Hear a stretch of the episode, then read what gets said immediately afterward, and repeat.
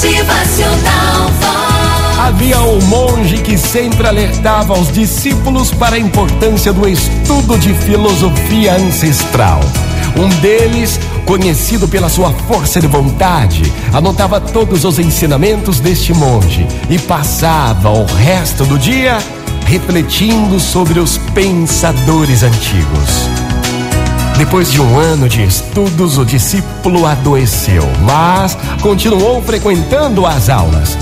Mesmo doente, debilitado, continuarei estudando. Eu estou atrás da sabedoria e não há tempo a perder, dizia ele sempre ao seu mestre.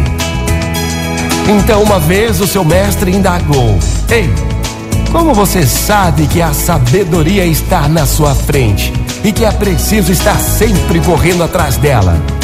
Talvez ela esteja caminhando atrás de você, querendo alcançá-lo e de alguma maneira você não está deixando.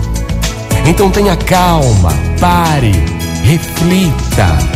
Relaxar e deixar os pensamentos fluírem também é uma maneira de atingir a sabedoria.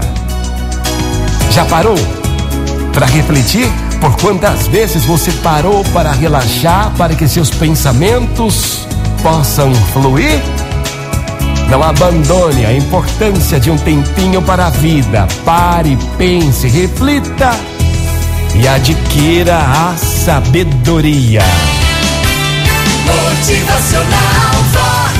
O seu dia melhor. Muito bom dia para você, uma ótima manhã, dia lindo, maravilhoso. Pare para refletir. Por quantas vezes você parou para relaxar, para que seus pensamentos pudessem fluir?